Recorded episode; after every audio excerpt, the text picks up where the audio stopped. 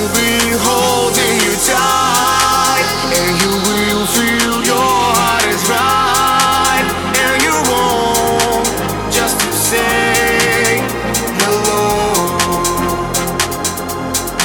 Something holds you to.